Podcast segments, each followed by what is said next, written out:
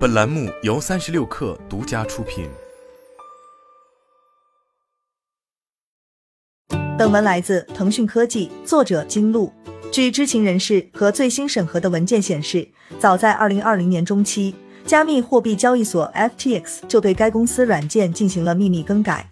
是 FTX 创始人萨姆·班克曼弗里德旗下对冲基金 Alamed Research 免于交易平台上某项限制，可以近乎无限的挪用客户资金。在解释这种变化的说明中，参与代码改变的 FTX 首席工程师尼沙德·辛格强调，这项豁免权允许 Alameda 持续从 FTX 借款，而不必考虑获得这些贷款的抵押品价值。现在，这一改动引起了美国证券交易委员会的注意。该机构于周二以欺诈罪起诉班克曼弗里德。SEC 表示，FTX 的代码调整意味着 Alameda 拥有几乎无限的信贷额度。此外，SEC 发现，在过去两年里，FTX 秘密借给 Alameda 的数十亿美元，并非来自该公司自己的储备，而是其他 FTX 客户的存款。监管机构称，该 FTX 为纸牌屋，指控班克曼弗里德隐瞒了 FTX 将客户资金转移到 Alameda。以进行未公开的风险投资、豪华房地产购买和政治捐款等。美国检方和美国商品期货交易委员会也分别对班克曼弗里德提出了刑事和民事指控。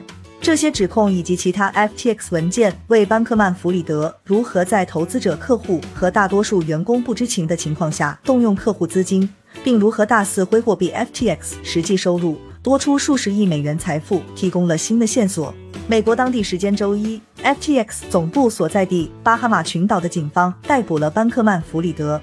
上个月，他的公司倒闭，原因是用户争相提取存款，投资者拒绝了他提出的更多融资要求。十一月十一号，FTX 宣布破产，班克曼弗里德辞去首席执行官一职。班克曼弗里德已向客户道歉，但不认为自己应该承担任何刑事责任。SEC 起诉书称。写入 FTX 代码的自动清算豁免，允许 Alameda 不断增加其信贷额度，直到增长到数百亿美元，甚至近乎无限。这是班克曼弗里德将客户资金转移到 Alameda 的两种方式之一。另一种机制是，FTX 客户将超过八十亿美元的传统货币存入由 Alameda 秘密控制的银行账户。起诉书称，这些存款实际上被放在 FTX 的内部账户中，而该账户与 Alameda 无关，后者隐瞒了自己的责任。随着班克曼弗里德将 FTX 发展成为世界上最大的加密货币交易所之一，强调保护消费者利益是他很少受到监管机构关注的核心原则。班克曼弗里德在对客户、投资者、监管机构和立法者的无数声明中都强调了这一主题。他解释说，FTX 的自动清算软件将保护所有人。在今年五月十二号的国会证词中。班克曼弗里德称，FTX 的软件安全、可靠、保守。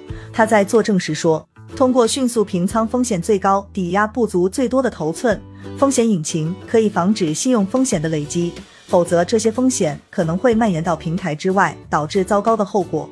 然而，班克曼弗里德没有告诉立法者的是，相关软件更改可以让 Alameda 得以豁免。SEC 的起诉书称，事实上，他告诉投资者。Alameda 没有从 FTX 获得任何优惠待遇。此外，据称，班克曼弗里德曾指示下属在2020年中期更新软件，以使 Alameda 的账户保持负余额。但 Alameda 不允许其他客户账户这么做。这意味着 a l a n d a 在不需要提供更多抵押品的情况下，可以继续介入更多 FTX 资金。对 FTX 代码库的审核显示，在2020年8月进行的软件调整中。a l a n d a 被指定为主要做市商，做市商是通过随时准备买卖资产来进行交易的交易商。据三名知情的前高管透露，只有辛格、班克曼弗里德以及其他几位 FTX 和 Alameda 高管知道此次代码更改中的豁免规定。员工用来跟踪 FTX 客户资产和负债的数字仪表盘被编程，因此不会考虑 Alameda 已提取客户资金的情况。SEC 起诉书称，班克曼弗里德的纸牌屋于2022年5月开始崩溃。随着加密货币的价值在当月暴跌，Alameda 的几家贷款机构要求还款。诉状显示，由于 Alameda 没有资金满足这些要求，班克曼弗里德指示 Alameda 利用其在 FTX 的无限信贷额度获得数十亿美元的融资。最终，当 FTX 客户在今年十一月被有关该公司财务状况的媒体报道而陷入恐慌。并争相提现时，许多人发现他们的资金已经不翼而飞。